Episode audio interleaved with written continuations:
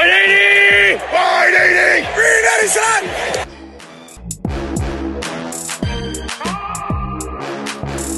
Esto es NFL Madness. ¿Qué tal amigos? ¿Cómo están? Sean ustedes bienvenidos a este episodio de NFL Madness. Eh, lamentamos que la semana pasada no se pudiera grabar este episodio, pero tenemos un invitadazo, por eso tuvimos que esperar para que pudiera estar aquí con nosotros un gran invitado. Qué gusto estar de nuevo con ustedes amigos. ¿Cómo están?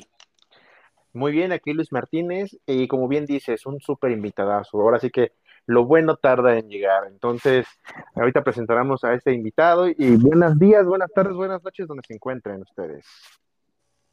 Pues ya todos vamos a cromar al invitado. Nomás recuerden que es mío, que yo lo traje. Ah, ahí lo, lo, quiero, lo quiero aclarar, por favor. Besos, cacho, te amo. Yo más. Más gusto. Sí, hola, ¿qué tal? La verdad, bastante feliz de regresar. Se extrañó esta semana que no hubo podcast, pero ya aquí estamos para hablar de un equipo realmente histórico. ¿Histórico? Creo que sí, porque es el equipo más longevo profesionalmente hablando de la NFL. Entonces, bueno, eso podríamos decir que es importante. Muy bien, excelente. Y como ya lo dijo Iñaki, trajimos a Iván el Cacho. ¿Cómo estás, amigo? Muy bien, muchas gracias. Ya sintiéndome mal porque no pudieron ganar la semana pasada. No, amigo, ¿cómo crees? No, este, no pasa nada. Pero teníamos muchas ganas de tenerte aquí con nosotros para. ¿Por qué no teníamos a nadie más de este equipo? Ah, no es cierto. No Sí, Porque ¿quién le va a Arizona? A ver, por Porque Yo favor. no ¿quién le va a conozco-? Conozco como dos personas más en México. Y no están permitidas que se suban a un avión al mismo tiempo, seguramente. Sí, sí, sí, sí. Es un error en la Matrix. Pues justamente, amigo, que ya, ya como lo comentas, vamos a hablar de los Cardenales de Arizona, que es un equipo al que tú le vas. Pero primero que todo, platícanos, ¿cómo es que llegó este amor por el fútbol americano? Amigo? Cuéntanos tu historia. Pues yo empecé a jugar desde el como desde el 98 en pañuelitos, más o menos. Pero la neta, o sea, el que el que realmente pidió jugar, o sea, ya infantiles fue mi hermano grande. Que así de la nada un día dijo, "Yo quiero de Navidad fútbol americano." Y ya pues a mis papás, bueno, a mi papá sobre todo le brillaron los ojos y ya este lo llevó, pero primero lo llevaron a, a Riders de Arboledas. Solo que ese día estaba cerrado. Entonces ahí mismo preguntaron y les dijeron que había otro equipo cerca, ¿no? Y ahí fue cuando llegamos a, a- al SEM, a Borrego SEM. Y ya de ahí nos quedamos toda la vida. Yo recuerdo, pues en pañuelitos la neta faltaba un chingo, pues era, me valía un poco de madres y así. Y cuando hice la transición a infantiles, a Tiny, eh, la primer Tiny me acuerdo que la odié, porque juegas con, con niños que son dos años más grandes que tú. Más grandes. Sí, entonces jugaba con, con los gemelos, con yoga, y esos güeyes eran bien ojetes. Para, para los que Saludos. no saben y, y nos están escuchando, normalmente empiezas a jugar Tiny a los que seis años, más o Ajá, menos, los más o menos. y eh, pasas de categoría cuando tienes ocho años. Entonces, imagínense a un Iván pequeñito de seis años jugando con unos gemelos o con este tipo de personajes eh, abusivos que son dos años más grandes que tú. Sí, güey. Me acuerdo que una, un día, güey, yo estaba de corner y receptor, güey, que ya ves que esas son las, posi- las posiciones en las que haces menos daño cuando estás morro. Entonces, güey, en un entrenamiento puse de culo a uno de los gemelos, güey, y ya no me la acabé todo lo que restó el entrenamiento, güey. Me pararon una putiza, güey. To- Todo lo Los que quedó dos, de la los dos juntos, güey.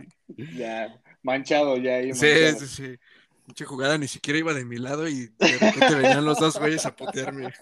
Un, un- un saludo a los gemelos y a todos los gandallas que hicieron lo mismo, porque en algún momento la aplicaron, no se hagan. Salúdate a ti mismo, tú. No. Me estoy, No. me estoy saludando, sí, por supuesto que la apliqué, claro que la apliqué. Yo te vi matar amigos míos. Pero, pero- pero, eso, se, eso se platicará en otra ocasión. Y, y- y pues ya fue, fue esta realmente mi segunda Tiny que, que me empezó a gustar este ya chido, chido el americano, ya, o sea, ya equipado, pues. que Ya empecé a jugar de a linebacker. la gente. Sí. Sí, pues no era el más, no era el más grande yo, pero pues no sé, ya. Ya, ya era medio bueno, por así decirlo. Ya traías callo. Sí, ya.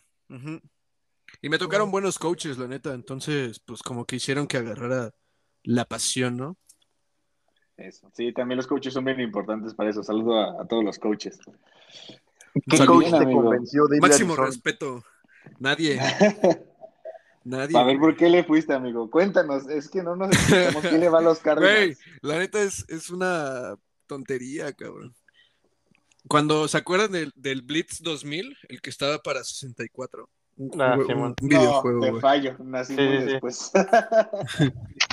Cálmate. Ah, ese, no manches. Como solo, solo le llevamos un año. Meses, meses. Eh, bueno, en, en ese juego, güey, eh, venían ordenados los equipos no por, por el este, por el logo, sino por la ciudad, güey. Entonces Arizona es, ajá, pero por la ciudad. Entonces Arizona es el primero, güey, de todos, güey. Y como, güey, a mí me daba güey a buscar, güey, escogía siempre el primero. Y No, no Entonces- manches. empecé, o sea, empecé a usar Arizona, güey, pero pues no le entendía tan chido, ¿no? Y me acuerdo que en ese entonces, güey, escogía o Arizona o a los vikingos porque me latía su logo, güey. Y ya, güey, conforme fui creciendo, güey, no sé por qué dije, no, güey, pues la neta me late más Arizona. Y le empecé a ir ya ciegamente, güey, porque Sí, Arizona en ese fiel. entonces era, era basura, cabrón. Entonces, ¿y ahora? No, Nah, ¿Qué pasó? ¿Qué pasó? Hablaremos, hablaremos del asunto. pero- Ahorita discutiremos. Estamos creando polémica aquí, ya saben, ya saben. un poco de picante. La verdad es una buena razón. E- e- Es una razón legítima. Es- es no, lógico, no, es no lógico, sí, sí, te sí. estás siguiendo ninguna moda, no te lo impuso nadie, o sea, realmente fueron tus propios gustos. Sí. Pues Ese- es que ese nunca está- de moda. Sí, no, güey, yo nunca. pues, so- solo una vez han llegado al Super Bowl, güey. Y no es que perdieron. de, ahí, se ¿Contra quién siguieran. perdieron? Contra. No me acuerdo. No me acuerdo, güey, unos Los pendejos. Steelers. Unos que- unos que que, no se ganaron, bañan. unos que Unos ganaron. que no se bañan. Exacto. Pero ganaron. Pero ganaron, aunque no se bañaron. No, pues qué buena historia, amigo. La verdad, sí. O sea, sí son algo, algo cool. Digo, fue por flojera, pero al final te gustó. Eso está chido. Sí. Así se, así se resume eh, la vida estudiantil y laboral de Iván. Flojera, pero eficiente. Se saca la chamba. Ey, güey, no me estés ventilando, por favor. Eficiente. Yo no vine a eso, a este programa, güey. Hablemos de Sí. fútbol, tienes razón, lo siento, es que Sí, estoy a- emocionado. Dice Cacho, si me vas a tratar así, mejor me voy. Sí. Muy No eres bien, su amigo. manager. Excelente, amigo. Pues bueno, eh, ahora sabiendo que de dónde viene tu amor por los Cardinals, vamos a empezar con la ofensa del 2020. ¿Cómo los viste? Digo, sé que Murray fue un cambio gigante para los Cardinals, pero hablando en general de la ofensa, ¿qué tal? ¿Qué opinas? Pues, o sea, de lo que fue el 19 al 20 fue un, pues en números fue un cambio bastante drástico. Y realmente cambiaron muy pocas cosas como en cuanto a jugadores. Eh, lo más grande pues, sí fue la adquisición de D-Hop, que si bien sí ayudó bastante y aportó bastante, pero creo que el cambio realmente de lo que fue la ofensa del 2020, que para mí es una muy buena ofensa, de hecho sí estuvo rankeada de las como de las mejores ofensas, ¿no? Número Eh, 13. Ujú. Nada mal. Eh, pero, ah, les digo, lo que para mí fue el cambio fue la evolución de Kyler Murray de un año para otro, porque si bien en el 19 no lo hizo mal, creo que en el 20 lo hizo bastante bien con, pues con el equipo que tenía, que tenía un muy buen jugador que era Dijo, un excelente líder en campo que es este Fitz, y una línea que apenas iba creciendo, ¿no? Y un cuerpo de corredores, pues, eh, digamos, de media tabla, ¿no? Media tabla para arriba. Ok, muy bien. Sí, creo que, como tú dices, el, el factor cambio fue el robo que le hicieron a los Texans. Digo, robo entre comillas, porque la regaron los Texans, por- Sí, pero- porque lo cambiaron. La Pero- siguen regando. cañón. O sea, los Texans ya hablaremos de ellos en su momento, están pal perro. Pero muy bien, o sea, muy bien pensado por los Cardinals. O sea, movieron muy bien sus cartas y la adquisición de Hopkins fue uf, impresionante. Yo tengo bien en claro el, el partido cuando Contra la atrapó entre cuatro. Ajá. La atrapó entre cuatro y un pase que Murray ya estaba afuera, ya estaba en la banda. No, y aparte Sí. la foto fue como tipo comercial de Air Jordan, porque justo le, como que le tomaron una foto a los guantes y A el los guantes. Sí estaba cañón esa foto, esa, esa Sí, es, sí. otro, es otro Fue, nivel. fue la jugada del año, ¿no? La recepción de la temporada. Simón. Simón. Pues sí, la jugada del año. Sí, no manches. Sí, A ver, Iñaki. ¿Tú qué opinas, Iñaki, de la ofensa de los Cardinals? Yo creo que los Cards fueron de más a menos. Eh, toda la primera mitad de la temporada nos tenían con altas expectativas. Incluso yo recuerdo eh, las veces que jugaban contra Seattle, que era en ese momento un contendiente a- al Supertazón. Incluso Russell era el, el favorito a MVP en los inicios de la temporada. Ya después igualmente se vio el cambio de los Seahawks. Pero eran juegos de prime time en donde los Cardinals nos tenían al filo del asiento. Estaban muy emocionantes, se veía un equipo eh, muy contundente, pero conforme fue avanzando la temporada, tuvieron derrotas clave también eh, con, con ciertos equipos que no tenían que perder, y eso fue lo que al final los hizo estar justamente en una posición número 13, número 15 del Global 32. Entonces, creo que es un equipo que empezó muy bien, pero no supo cómo mantenerse. Ya ni siquiera acabar, creo que no supo mantenerse. Los Gusidatos, ¿qué, qué nos dicen? Sí, bueno, la verdad es que creo que un gusidato bastante sorprendente e interesante es que justamente Kylie Murray, sabemos todos que es el coreback de Arizona, fue el séptimo jugador con más anotaciones por tierra. Es que las Séptimo. piernas que tenía ese chaparrito. Sí, hijo, está cabrón. Séptimo, tuvo 11 anotaciones por tierra y 26 por aire. Creo que fue- tuvo una buena temporada con sus pequeños errores, porque es que Arizona, su problema fue que perdió sus últimos siete juegos.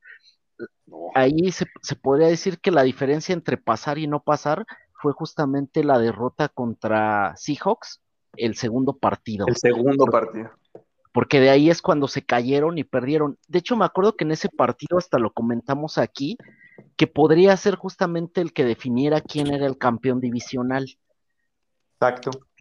porque en ese momento estaba empatado Rams, Seahawks y Cardenales, todos empatados, y al final pues, los Cardenales se cayeron. Y, y creo que el partido fundamental, a pesar de que llevaban seis derrotas seguidos, en la última semana todavía podían calificar y que Sí. no le pudieran ganar a los Rams con coreback suplente. A los Ah, Pats, Los Rams, los Rams han sido desde que está McVay. su head coach McVay, no la- Arizona no la ha podido ganar, güey. Es que es bueno, la verdad, McVay. Ya A mí, la neta, los. Rams, o sea, no se me hacen un mal equipo, pero no se me hacen el mejor equipo del oeste de la nacional, güey. Se me hace un equipo muy como de flojera, güey. O sea, no se me hace un equipo impactante, pero Sí, no. pues cumplen, güey. Exacto. Y sí, Arizona, es. Arizona nunca, no le ha podido ganar, güey, como en 3, 4 años, güey. Sí, es que, es que los Rams en sí es un buen equipo. Lo que les faltaba, yo siento, era más que nada el coreback, porque Jared Goff es súper inconsistente y malo. Sí. Pero también está por ya. saber qué onda. A ver, sí, justo. Ya nos estamos desviando de los, de los Arizona Cardinals. Luis, ¿tú qué opinas? Pues, o sea, como dicen, creo que la temporada de los Cardenales se puede dividir en dos partes, donde estaban súper altísimos y luego se cayeron, como bien mencionó este Gus, después de ese partido se desplomaron. Pero pues al final de cuentas tenían una muy buena ofensa y, por ejemplo, creo que es la sexta mejor ofensa en yardas por juego, con 384 yardas punto seis. Entonces eso habla que tenían un, este, pues una buena ofensa y en la defensa también no, se puede descartar que también tenían buenos elementos, tienen a Chandler Jones. Bueno, ya después hablaremos de la defensa, pero creo que el equipo estaba completo. A lo mejor ahí lo que más falló fue la parte mental para poder terminar los partidos. Como dijo Iñaki, no supieron terminar los partidos ni ganarlos. Como que después de ese partido fue así de, güey, no sabemos qué hacer. Pues yo creo que, Dale, dale, cachito.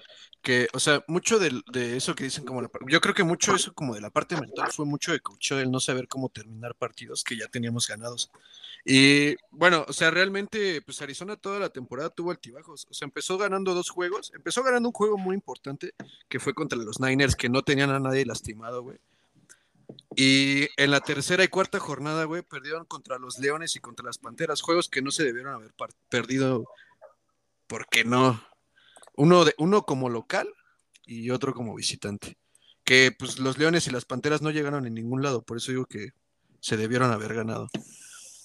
Sí, justo como lo comentas, yo creo que también tiene que ver la parte del cocheo y siento que también la guía que tienen hacia Murray. O sea, Murray podrá ser un talentazo, pero si no lo guías correctamente, pues no vas a llegar a ningún lado. Sí. O sea, siento que es lo que falta. Entonces, creo que, pues ahí van, o sea, como tú dices, ya tuvo un crecimiento de un año a otro. Vamos a ver si pasa lo mismo que le pasó a Allen, que lo trabajaron todo ese año después de que vimos que no era el gran coreback y salió adelante y no manches, está, está cañón ahorita, ¿no? Entonces, si pasa lo mismo con Murray, wow, o sea, sería algo muy impresionante, muy bueno y más con todas las armas ofensivas que le acaban de traer, ¿no? O sea, todo el equipo que se acaban de armar ofensivamente es un monstruo. Entonces, pues ya veremos qué pasa ahí con esa, con esa ofensa milagrosa que puede llegar muy lejos. Sí, y es que también siento que algo que fue muy importante es Kenyan Drake. Kenyan Drake llegaba como una solución al, al ataque terrestre y si bien en, en, términos de yardas sí tuvo un buen desempeño porque tuvo 955, creo que hubo partidos donde dejó mucho que desear porque yo recuerdo muchas veces que estaban en tercera y una, tercera y dos y no, no lograban los primeros y dieces. Entonces yo creo que Kenan Drake sí dejó mucho que desear en esa parte y justamente pues esto le metía más presión a Murray. ¿Quién era su segundo corredor? Porque me acuerdo que Kenan Drake también se le salió lesionado, ¿no? Sí, se No, sí. un rato. Es este Chase Edmonds, que es el que se quedó ahorita. Y no hizo Pero- mal trabajo por lo que recuerdo, ¿no? Mm, Pues no, o sea, creo que la posición, ah, como usan a Chase Edmonds, porque ya lleva rato ahí, es como un corredor, un jugador más versátil que pueden abrir de slot, eh, tirarle flats cortos o inclusive este sims al centro, ¿no? Trayectorias más largas. Y, y Kenyan Drake sí lo usaban prácticamente para correr, sobre todo correr como por el centro, que era un jugador más fuerte. Es un jugador más fuerte que Chase Edmonds, que es este, digamos que más ágil. Sí, sí, sí, totalmente. Y, y ahorita con la adquisición que tuvieron de Conner, pues es lo que buscan, llenar ese hueco que dejaron, que dejó este Kenyan Drake, que pues, Conner se sabe que es un jugador fuerte, es un corredor pesado. Hijo, es, esa, esa me dolió. Esa me dolió, pero creo que podría brillar más allá. Sí me dolió, pero eh, híjole, no se creció. Ya, me quedé, me quedé. Voy a llorar, pero es, es. Eh, Lo que pero sí es que creo- se, la- se lastimaba un poco, ¿no? Ya tenía rato medio lastimándose. Sí, es lo único malo. Sí tenía así como dos, tres temporadas que se venía lastimando de algo, que de la pierna, que del brazo, siempre tenía como detalles. Entonces, eh, pues solo, solo es eso, pero creo que es un buen corredor. Digo, al final de cuentas también la línea de, de los Steelers no lo ayudaba mucho. A lo mejor la de Arizona, con los otros corredores vimos que sí, les abrían muy buenos huecos. Entonces, creo que sí está, va a ser diferente su trayectoria, o eso creo yo. Esperemos. Muy bien, amigos. Veamos ahora la defensa de los Cardinals. Yo lo único que quiero resaltar de la defensa de los Cardinals es Buda Baker. Señor, señor jugador. Es todo lo que voy a decir. Es que es un safety fuera de serie. Ese güey pegaba, o sea, creo que también hay coordinador defen- defensivo sabía utilizarlo porque a veces lo bajaba a la posición de linebacker y ayudaba en la parte de la defensa de corrida, ¿no? Para proteger la corrida. Entonces, este güey, a pesar de que a lo mejor no tiene las dimensiones de un linebacker, tiene el golpeo de tal. Y luego ves en sus videos, ese güey está desconectado, o sea, llegaba a matar y no le importaba su físico, ¿no? Eh, creo que Gustavo lo tenía en su fantasy y siempre le hacía más de 10 puntos, lo que ningún Ay, ya este, sé, no profundo inventes. hacía. Pues, creo que había partidos que hacía hasta 20, güey, y todos así de, no, Sí. man. El, el partido contra Seattle creo que le hizo hasta treinta y tantos. Y yo, no, sácate la goma. Y me tocaba jugar contra él. O sea, Ah, cómo lo, cómo lo odiaba. ¿no? O sea, ¿Tú qué opinas? Fue, fue él quien interceptó, regresó Ah, y mete al ah, Esa jugada fue lo más Sí, increíble sí, sí, sí. Es- neta estuvo cañón esa jugada. Neta, a quien le fueras o no le fueras a ninguno de los dos equipos, respeto para esos dos. O sea, neta, Metcalf hizo el esfuerzo de la vida. Sí, cabrón, pinche caballo. Está. Luego- Yo, nada, pues sí, Buda Baker para mí ahorita pues es. Se me hace como a lo que Tren Matthew no llegó a hacer en los Cardenales. O sea, se me hace un jugador completo, un buen líder, un buen jugador. eh, y sobre todo que aporta un chingo a la defensa. O sea, cuando. Luego, luego, porque hubo, creo que hubo dos partidos que no estuvo, y de hecho fueron los, los, los dos que perdimos, creo, contra las Panteras y contra Detroit o por lo menos uno de esos, porque se lastimó la mano y se vio completamente la diferencia en cuando está él como jugador, o sea, en campo, a cuando no, pues no tienes un cabrón que los esté levantando, pues tanto, tal vez no hablando tanto, aunque sí habla un chingo, pero pues lo ves, o, sea, lo ves metiendo chingadazos, corriendo de un, de un lado para el otro y haciendo jugadas grandes, ¿no? Que es lo que motiva cabrón, o sea, si tú ves un güey jugando así, pues, lo ves y dices, pues yo tengo que hacer lo mismo, ¿no? No puedo dejar solo a ese cabrón. Entonces, sí, creo, es un jugador completamente impactante en la defensa. No, y aparte, por ejemplo, su pass rush, ahorita con Chandler Jones, y ya que llegó GJ Watt, o sea, falta que también GJ Watt esté totalmente sano, ¿no? Pero ese... Y también Chandler Jones, porque la temporada pasada se la perdió casi completa. Sí, exacto. Eh, Chandler Jones a mí me duele porque era expatriota, pero la verdad es que es una persona, bueno, un jugador con unas muy buenas técnicas y mucha fuerza. O sea, creo que hay un video que subieron hace poco Ah, en sí. NFL que rompió un dummy El trineo. Ah, sí, sí. ¿no? No manches, sí es cierto, sí lo vi. y tú dices, hola, qué macizo. Y sí, los- nosotros que jugamos y las personas que juegan saben que esas cosas están duras, o sea, están hechas de metal sólido. Está muy cañón romper uno de esos. O sea, no es algo que hagas de hoy a mañana. Sí, no. Sí, no, y con JJ Watt, pues eh, va a estar interesante cómo van a jugar, ¿no? Porque tienes dos jugadores porque de la misma posición. Pero creo que este JJ juega por izquierda y Chandler Jones es más por la derecha. Pues casi siempre estaba por la izquierda también, Chandler Jones. O sea, digo, los pueden adaptar, ¿no? Que estén los Sí, dos en sí. campo, que es lo que van a hacer, ¿no?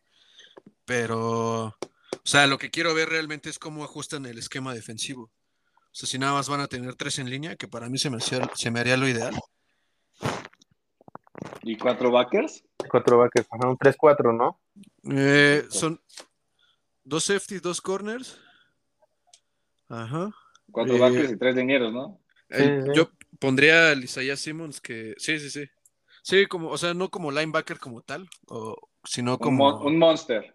Ah, mm, como un Lion, se conoce más como Lion, porque Monster es un jugador que está en la línea y con los backers, y lo que sería como un Lion, o como jugaba este Polamalu, pues, que Ah, ok, estaba, como estaba- Troy. Ajá. ándale, ajá, Sí, este- este estaría cañón, ¿eh? Porque que Polamalu creó esa posición, ¿no? Creo.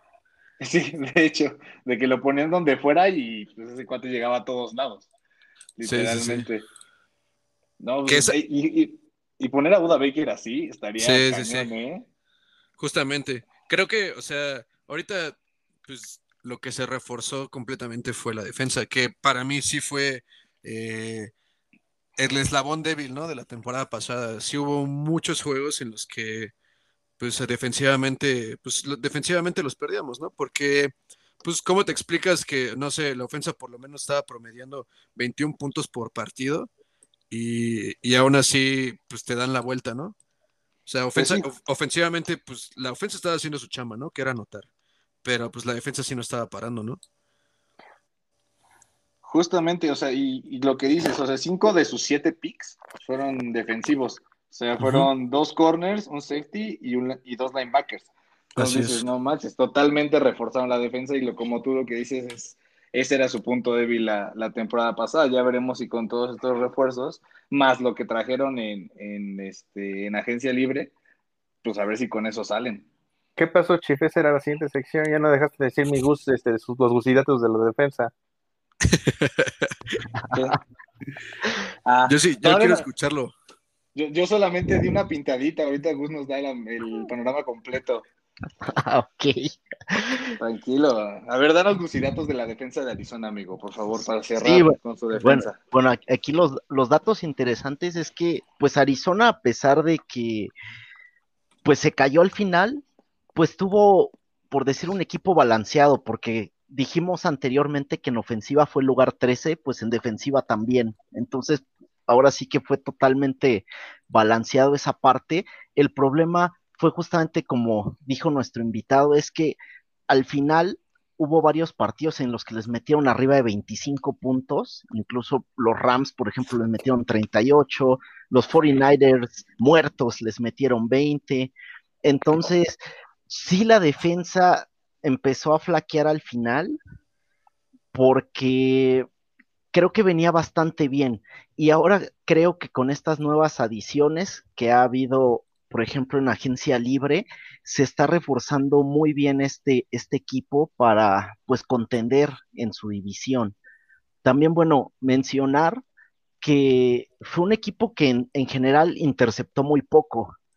Es, es, un punto fundamental porque su líder inter, en intercepciones pues fue Patrick Peterson y Drake Kirkpatrick, cada uno con tres. Y en total tuvieron únicamente 10 intercepciones, lo cual pues es 11, lo cual es relativamente bajo para, para un equipo que quiere contender, ¿no? Sobre todo porque también es un equipo que se enfrenta a rivales muy complicados. Creo que es una de las divisiones más duras, entonces sí necesitas tener a tu defensiva al máximo. El viejo este. Oigan, y ahorita aquí trajeron a El Malcolm salvaje Butler, ¿no? oeste. Sí, sí, pues se fue Patrick Peterson. Ajá. Necesitamos ahí Es que, por ejemplo, por trajeron más con un poco de colmillo. sí, o sea, trajeron a Malcolm Butler, que era de los Titanes de Tennessee, y aparte draftearon a dos, ¿no? En, el, en la tercera, Sí. tercera y cuarta ronda, ¿no? Algo así. Creo que Bueno. Butler es un, un buen este un buen aditamento. Sí, ya, ya está grande, pero sí, todavía tiene lo suyo el, el chamaco. Pues sí. Igual Yo creo que- Lo, lo, lo quieren más como para que esté enseñando. como porque- lo que hizo Ravens con Bryant. Pobre Des Bryant. ¿Vieron el tweet que, que, que puso de cómo es posible que a Tim tuvo 10 años de no jugar en la NFL y ya está, tiene contrato y ese desgraciado sigue así en- de agente libre? Sí. Chale. Ni modo. ¿Y tú qué opinas, Iñaki, de la defensa de los Cardinals? Eh, me remito a los gusidatos. Justamente no hay mucho que, no hay mucho que yo pueda opinar. eh, es a media tarde.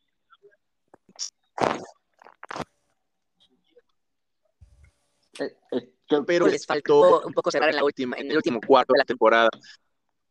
El, el fue el que les, el que les faltó. Faltó. Les faltó el segundo esfuerzo. Les falló. Totalmente. Ni modo. Pues ni modo, amigos. Y bueno, así cerramos eh, la sección de la defensa eh, de los Cardinals. Y a ver, Cachito, la, la siguiente sección es las posiciones que reforzaron en el draft. Anteriormente eh, estábamos revisando qué deberían reforzar. Ya pasó el draft, se supone que ya lo reforzaron. ¿Crees que estuvo correcta, como ya lo comentamos eh, hace ratito, que sí estuvo correcto que se fueran por muchos defensivos? Sí, yo creo que sí, definitivamente. Eh, había, había unos picks que, por ejemplo, el, el receptor que ganó el Heisman, se me olvidó su nombre. Estoy seguro Sí, sí, que sí. si hubiera ¿El que llegado, lo agarró si hubiera, o sea, Filadelfia? si hubiera llegado, Simón, si hubiera llegado a Arizona lo hubieran agarrado y qué bueno que no llegó porque sí necesitábamos reforzar a la defensa. Se llama Smith, Eh, ¿no? Smith. No me acuerdo cómo se llama ese cabrón. Sí, Devonta Smith. Devonta Smith. Devonta. Sí. El flaco. El flaco Sí, que por- está bien cabrón.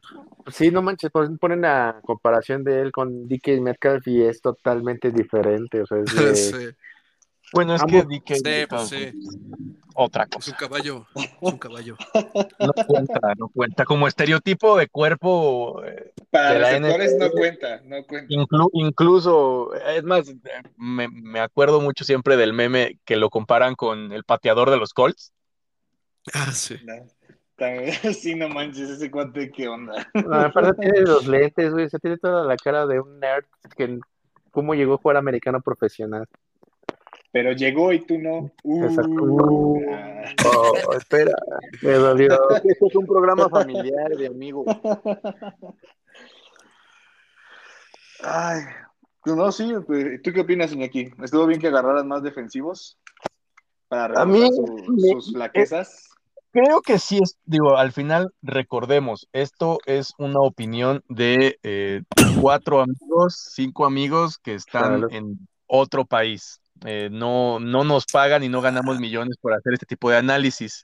A mí, Aún personal, me hubiera gustado que sí hubieran reforzado eh, un poco tanto a la línea ofensiva como a los corredores, a- aunque hicieron el cambio con Conner.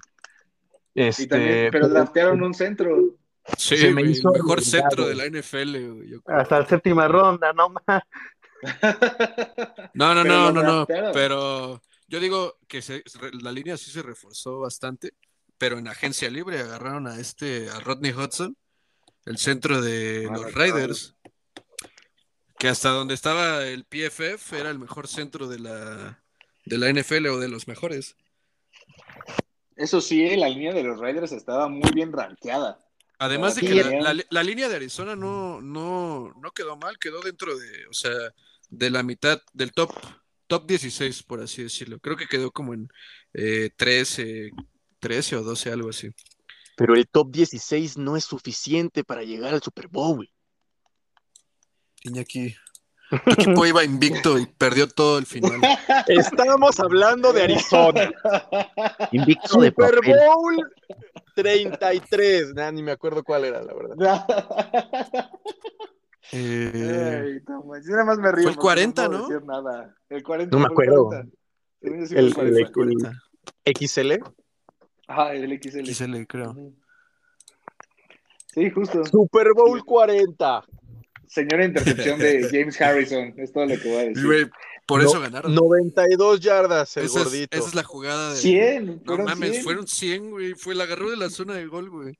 Dentro de dicho ya la anotación, ¿no? O sea, como la yarda. Ajá, sí, sí, sí. Era Y como pobre- tercera, creo. Si hubiera. Ya íbamos a anotar, cabrón. Estábamos en zona. o sea, en zona- ya estábamos, era Faltaba tercera. nada para acabarse la primera No, y mitad. aparte Jim Harrison con el Exacto, oxígeno al final, güey. Bien Sí, pero, pero lo, lo peor de todo es cuando este Fitzgerald lo taclea porque su rodillita cayó encima de Fitzgerald, por, un- por eso no hizo down a una yarda. Si no se hubiera Sí. acabado y no hubiera habido anotación, pero el problema es que cayó, bueno, tuvo la suerte de caer sobre el jugador de Arizona y por eso anotó. Pero yo viendo una entrevista justamente de Harrison que le dijeron, oye, ¿y qué onda con esa intercepción? Lo primero que dice es, este, eh, ¿cómo se llamaba el corner? Creo que, era, creo que era Parker, no me acuerdo cómo se llamaba el corner. Le trataba de quitar el balón así como de, dámelo porque yo voy a llegar. Y él dijo, Nel, yo me voy a seguir, tú bloquea. Es lo primero que dijo. Y al final dijo, Fitzgerald me pudo haber zafado el balón, pero lo que hizo fue pegarme en el pecho y eso me dio oportunidad de protegerlo. Entonces, a nada se quedó de que no anotara, a nada. Entonces, Sí. ah, estuvo muy bueno, estuvo muy Oye, bueno. pues es que le, le exigen mucho a mi Fitz, todavía que lo corretea por todo el campo, va, lo taclea, tiene más tacleadas en su temporada que drops. ¿Quiere que le zafe el balón? Oye, tranquilo, viejo. Tranquilo, viejo, sí, sí, sí. Su carrera. Pero ya nos, ya nos volvimos a desviar. Es que Iván, eres tú, eres tú, Alexis, eres tú el que se desvía. No es cierto, no me culpes, yo aquí soy el boss. Yo puedo decir lo que quiera. Perdone, jefe, es que me, me alteraron porque, porque me sacaron al lustre mi, mi 11-0 de la temporada y me, hice, me enojé. Invicto de papel. ya. Muy bien, amigos. Pues eh, entonces coincidimos que los refuerzos realizados por Arizona, tanto en agencia libre como en, como en el draft, fueron eh, correctos. O sea, sí, sí trajeron. a- aunque, aunque Gustavo ya resaltó que era un equipo equilibrado, que quedaron en lugar 13, tanto ofensiva como defensivamente, la verdad es que la ofensa se veía mucho más fuerte que la defensa en, en los partidos en muchas ocasiones, ¿no? Entonces, yo creo que eh, yo también coincido con Cacho, que creo que esos cinco jugadores. tamalito. no, no es mi culpa que el señor de los tamales grabe en nuestro estudio Sí, gra- graba No es- su audio para vender. No es, No es mi culpa. no es mi culpa vivir en México. Justo, justo, no es mi culpa. Yo no pedí nacer aquí. Es que ya nos está patrocinando tamales también. Sí, ya, es otro patrocinador oficial. Este, Aviéntate la mención, Iñaki. No, Es que no me han dado, no me han dado mi, mi clave, mi entrada. sí. Entonces, eh, creo que podemos cerrar con eso las posiciones que reforzaron. Digo, eh, nos desviamos un poquito, pero al final coincidimos, creo que todos, que estuvo bien lo que hicieron. Tal vez Iñaki fue el que discrepó un poquito, él quería más línea, pero creo que todos coincidimos en, en la parte defensiva. No, pero ahora me, sí, me corrigieron en agencia, en Pix no se hizo, pero en agencia libre sí, y al final esa es la chamba del equipo. Exacto, justo. Y por ejemplo, yo creo que también este Randall Moore, que es el receptor que draftaron en la segunda ronda, va a ser Sí. una buena igual aditamento, porque por ejemplo, realmente no tienen un receptor número 2 en Arizona. O sea, era de Andre Ah, Hopkins. ¿Cómo no? Se, ac- se acaban de traer a AJ Green. No, Ah, pero es, que son viejo. externos. No, yo Ajá, creo que le va a ir necesitan un bien a slot. AJ Green. Exacto, necesitan un buen interno porque tanto D-Hop como AJ Green son externos. Y, ¿Y tenían a Christian? Kirk, que ahí sigue, pero Fitz, eh, Fitz ahorita no, no ha afirmado que va a regresar todavía. Si regresa, No, además de que lo usan, lo usan muchísimo para bloquear. Sí, No es que está para- grandote, mamado. ¿Cuántos tiene el de Sí, Randall? pues- ¿38 años? Sí, 38. Oh, la bestia. Y grande. juega todavía, y aún así juega bien cañón ese güey. Espérense, no hablen de mi jugador histórico favorito todavía. Van a decir, todos van a decir el mismo, güey. Todos sus Fitzgerald. No, también Palmer, como no. No, manches, Palmer. Pa- Mejor Warner. Sí, ¿de mejor Warner. Sí, por Justamente, supuesto. ese era el mío. Ya, además, Iñaki, ¿por quién está patrocinada esta sección? Ayúdame. Esta sección está patrocinada por Cervecería Sonot, el manjar de los dioses. Gracias. Gracias. Pero todavía no llegamos al jugador histórico. Vamos a la sección de eh, las preguntas importantes eh, para, para el equipo de los Cardinals. No, ¿no? mi programa Las preguntas Ah, incómodas. sí, razón, Ah, ahí está. Mi programa, ni, que nada. Yo Perdóname, así. perdóname, Chi. Señor y señor. Señor, sí, señor. Gracias. Gracias, Iñaki, tú sí entiendes. A ver, Sí, la, pregunta, la primera pregunta es, ¿Baker es el mejor sucesor para Peterson o crees que otro jugador tendría que ser el sucesor de Peterson? ¿Tú qué opinas, Cachito? Pues como Es líder en la defensa, es que es que Peterson, no sé, Peterson tuvo una excelente trayectoria, pero también tuvo ahí sus tropiezos, ¿no? De cuando se enfermó y luego cuando lo suspendieron una temporada por abuso de sustancias también. Entonces, sí, fue un muy buen jugador, es un muy buen jugador todavía, que ya ahorita más o menos de repente se veía que le pesaran los años. Eh, pero no sé, siento que sea, ha habido mejores jugadores, o por, o por lo menos, no sé, más íntegros eh, en la defensa que Patrick Peterson. Hablando, no sé, de un Adrian Wilson, que pues por algo retiraron su número, ¿no? Eh, y creo que, o sea, si bien Peterson ya en, en, lo, pues en lo último trayectoria, en el último tramo de su de su carrera en Arizona, sí era un este un ícono, ¿no? Porque si bien muchas veces pues yo lo, lo llegué a ver y muchas veces sí, sí, lo llegaron a quemar en pases largos o en jugadas grandes, ¿no? Pero pues lo que él representaba a la defensa eh, para sus compañeros, pues creo que era sí, sí, era muy grande y creo que en ese aspecto, pues tal vez eh, Baker sí podría ¿no? Aunque, pues te digo, Okay. hay, creo que en la defensa hay, ahorita hay, pues va a llegar un JJ Watt que, pues como todos saben, es, él es un líder, ¿no? O sea, en campo y afuera, ¿no? Eh, está Chandler Jones. Creo que donde nos haría falta un buen líder, o sea, es en la en los linebackers, que ahí sí creo, está Jordan Hicks, hemos tenido varios, pero pues ninguno que, que destaque realmente, ¿no? Que digas, ah, no, pues ya lo ubico, y luego luego piensas en Arizona, ¿no? Cuando mencionan su nombre, ¿no? Recuerdan revés. ahorita eh, el que se fue de Baltimore, que es, eh, ¿cómo se llama? El otro linebacker que estuvo mucho con Ray Lewis, pero no me acuerdo. Terrell Sox. Terrell Sox, Ese pero mero.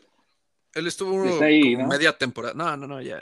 Él estuvo ¿Ya como se fue? media temporada. ajá. Ah, ok, ok. En No el tenía esa 19 duda. nada más. Mm, no, pues yo estoy muy retrasado. Estoy muy atrás. Eh, muy bien. Gus, ¿tú qué opinas de este tema? ¿Crees que Baker es el, el sucesor o sería más como dijo Cachito, como un JJ Watt o otro jugador que tendría que tomar esa batuta? Sí, yo creo que coincido un poquito con Cachito porque Buda Baker es un gran jugador, lo ha demostrado, y aunque Peterson también lo fue, creo que tiene esos pequeños, esas pequeñas manchitas en su currículum que hace que Buda Baker esté escribiendo su historia, no tenga ni siquiera que superar a Peterson, yo creo que eventualmente lo va a lograr. Más bien debe como que enfocarse él en ser él mismo y dar este todo lo que tiene para Arizona y llevarlos a ¿por qué no pensar en, a un Super Bowl? Porque yo creo que el equipo se está armando bastante bien. Muy bien, ok. Muy bien, pues eh, esa es una de las primeras preguntas. La segunda pregunta para ti, Iñaki, para que empieces tú. ¿Las armas aéreas que ahorita tiene este Murray serán suficientes para su ofensa, para que vuelvan a tener un, un gran desempeño este año con lo que trajeron, con lo que tienen ahorita? ¿Qué opinas? Te voy a devolver esta pregunta con otra pregunta. Falacia. Nah, eso no se vale. No, no, no, no es cierto. Eh, yo creo que, yo creo que armas tiene. Yo creo que la ofensiva de Arizona está bastante bien establecida y, y- y bien equipada. Yo creo que la clave no va a ser en, en las armas per se, sino en cómo se acoplen al sistema y cómo jueguen unos con otros. Ahorita hablamos de dos muy buenos externos, eh, que en tu caso es Hopkins y, y AJ Green. A su vez, ya hablamos también de, los agentes internos. Entonces, las piernas de Murray, sus receptores externos, sus receptores internos, los novatos y también el cuerpo de corredores, el cómo utilizan al cuerpo de corredores, el cómo cuaje todo, yo creo que va a ser la clave. Porque armas tienen. Muy bien. ¿Tú qué opinas, Cachito? Yo creo que definitivamente con la adquisición de AJ Green este, refuerzan esa, esa área. Y pero o sea, ya desde la temporada pasada teniendo un jugador espectacular que es D-Hop, yo creo que ya está, o sea, tenían un, un juego aéreo muy, muy fuerte, ¿no? Y tenían buenos jugadores que cumplían, como Christian Kirk, eh, Andy Isabella, que de repente llegaba a tener sus momentos. O sea, tenían, digamos, buenos receptores, ¿no? Nada impresionantes, pero cumplían. Por lo menos no tiraban los pases, ¿no?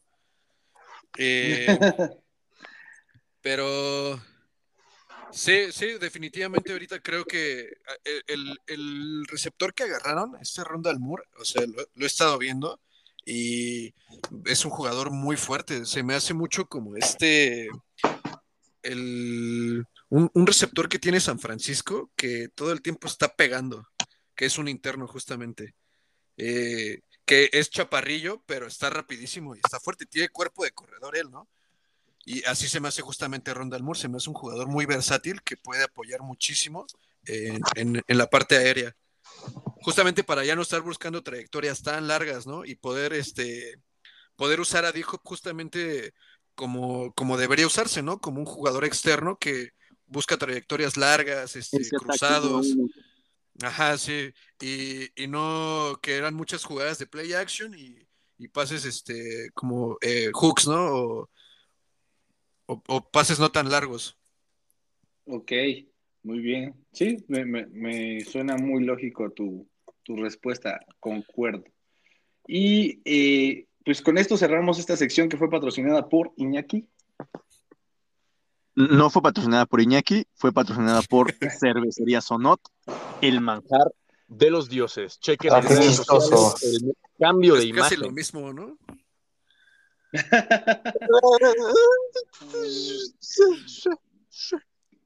Casi. Sí, pero no. Muy bien. Eh, muchas gracias a Cervecería Sonot que hizo apenas su cambio de imagen. Sígalas en sus redes sociales, arroba Cervecería Sonot, el manjar de los dioses. Y muy bien, pasamos a esta nuestra última sección y vamos a empezar contigo, Luis. Tu jugador histórico para los Cardinals de Arizona. Es que yo creo que todos van a decir que va a ser Larry Fitzgerald, pero a lo mejor quiero mencionar a un compañero que tuvo, que también estuvo en ese Supertazón, que fue buen receptor también, a Juan Bolding, que después, bueno, creo que después se fue a los Ravens. Y otro, un, re- un profundo que se llamaba Adrian Wilson, o bueno, se llama Adrian Wilson. Creo que también son como de los emblemáticos que pudieron haber pasado por esa, eh, esa institución y de los últimos años, porque más atrás al pasado, la neta, no recuerdo a nadie. No, pues estamos igual. Creo, creo lo mismo. Eh, tú, Cachito, ay, tus Pues- jugadores favoritos de tu equipo. Venga. Histórico. Bueno, en Juan Bolding sí se me hacía una muy buena dupla, sobre todo en esos años, cuando estaba con Fitz, que los dos estaban en un muy buen tiempo. Pero pues después se me hizo pues un berrinchudito nada más. Se fue, se fue primero a San Francisco y terminó en los Ravens. Y eso de irte con un rival de división para mí es algo bajísimo como jugador, ¿no? Eh, se me hace algo muy de ardidos.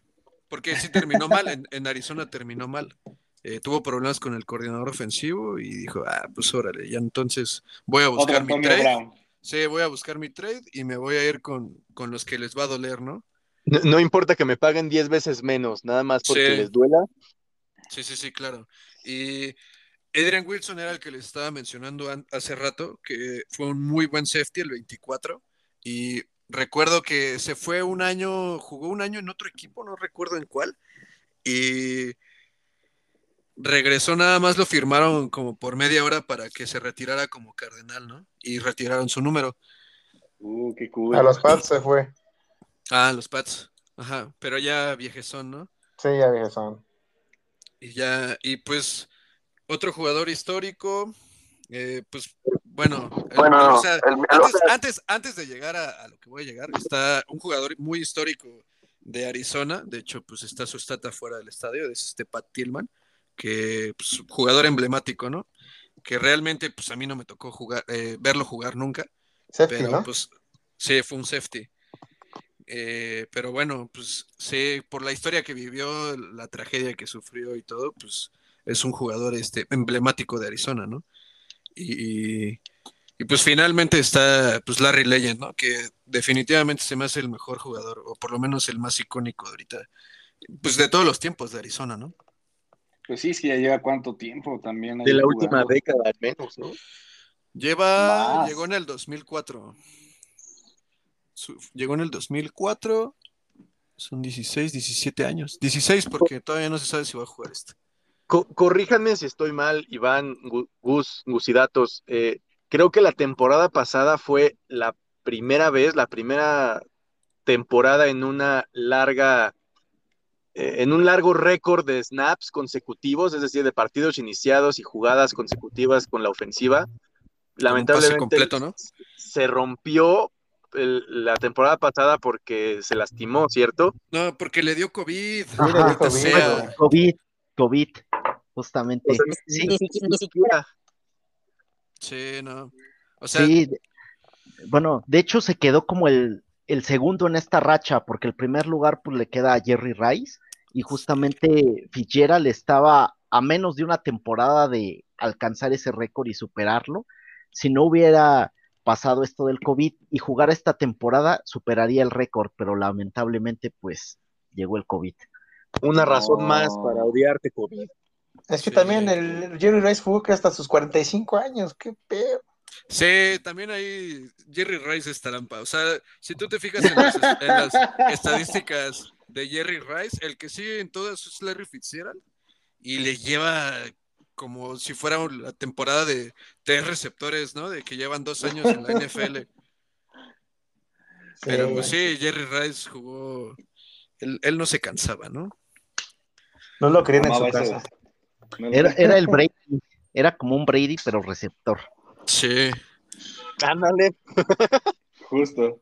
Iñaki, tus jugadores históricos, otro jugador histórico Eh, yo soy un ignorante de Arizona y cuando pienso en el equipo automáticamente no puedo pensar en nadie más que en Larry Fitzgerald. Si acaso, como lo mencionamos hace ratito, este Kurt Warner puede ser. Sin embargo, no era. Creo que él empezó en, en los Rams, ¿cierto? Sí. Y, ya termi- y Es- terminó. Es un sangre sucia, digamos. Ah, ándale, Entendí, entendí esa referencia. un buen ejemplo.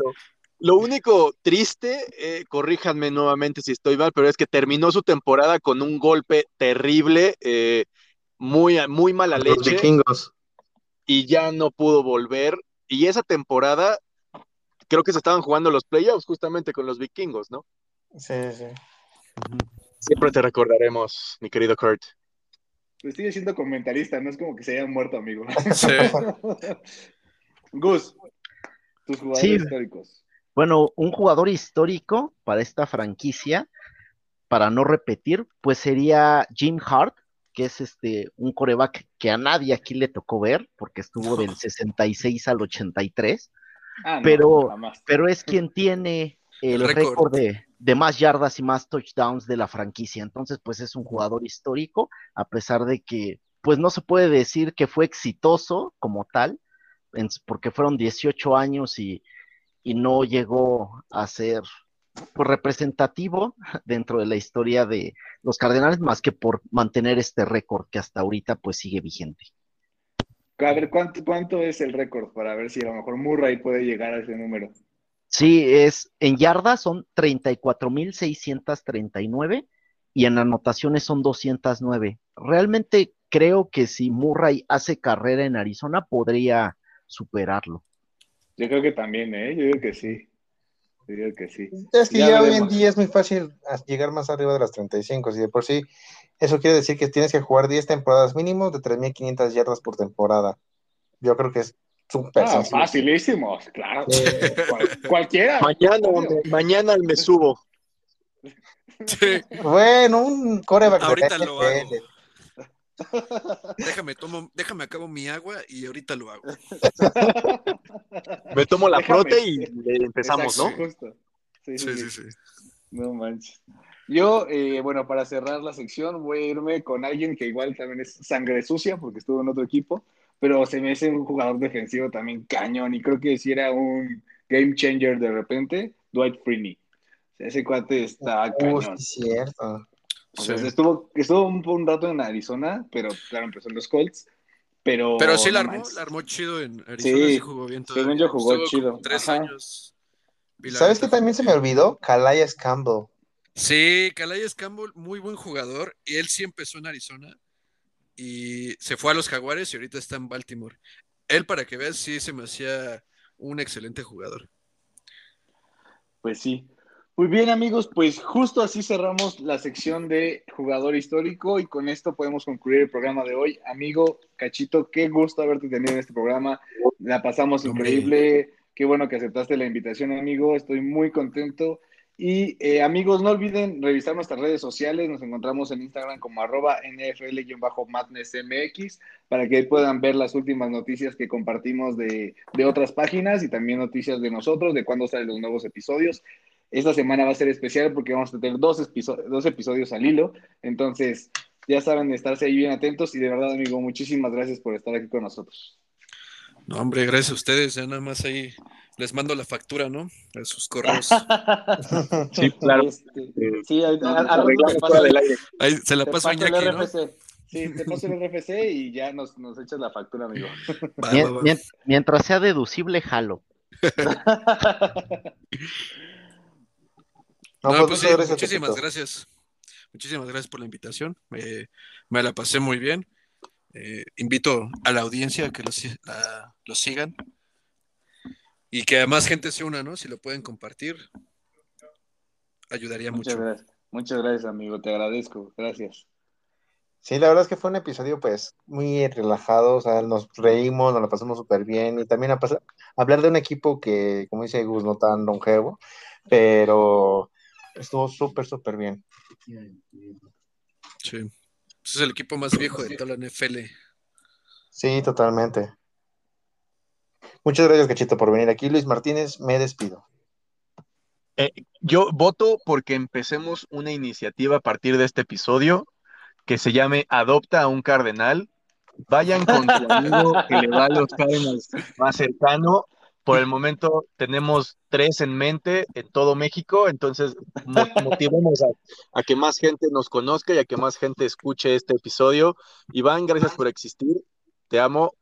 Cuídense todos. Nos vemos la el siguiente episodio.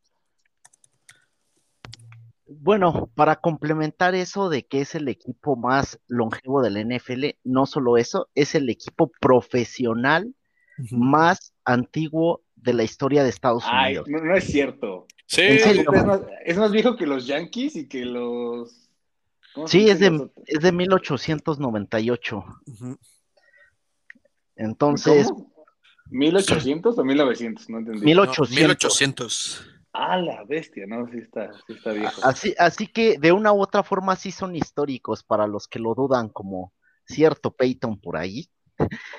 Entonces, bueno, la verdad es que fue muy interesante hablar de los históricos cardenales, nos las pasamos bastante a gusto y pues aquí listo para hablar de fútbol porque esta semana hay doble capítulo. Aquí se despide Gustavo Ruiz. Muy bien. Pero ahora, pregunta, si son el equipo más viejo, ¿contra quién jugaban? Pues eran clubes nada más. Ok. O sea, era- un, era un club, el equipo de Arizona. Hicieron como. te- se- creo que era como su liga o algo así. Sí, de, de hecho se llamaban, se llamaban el. Morgan Athletic Club.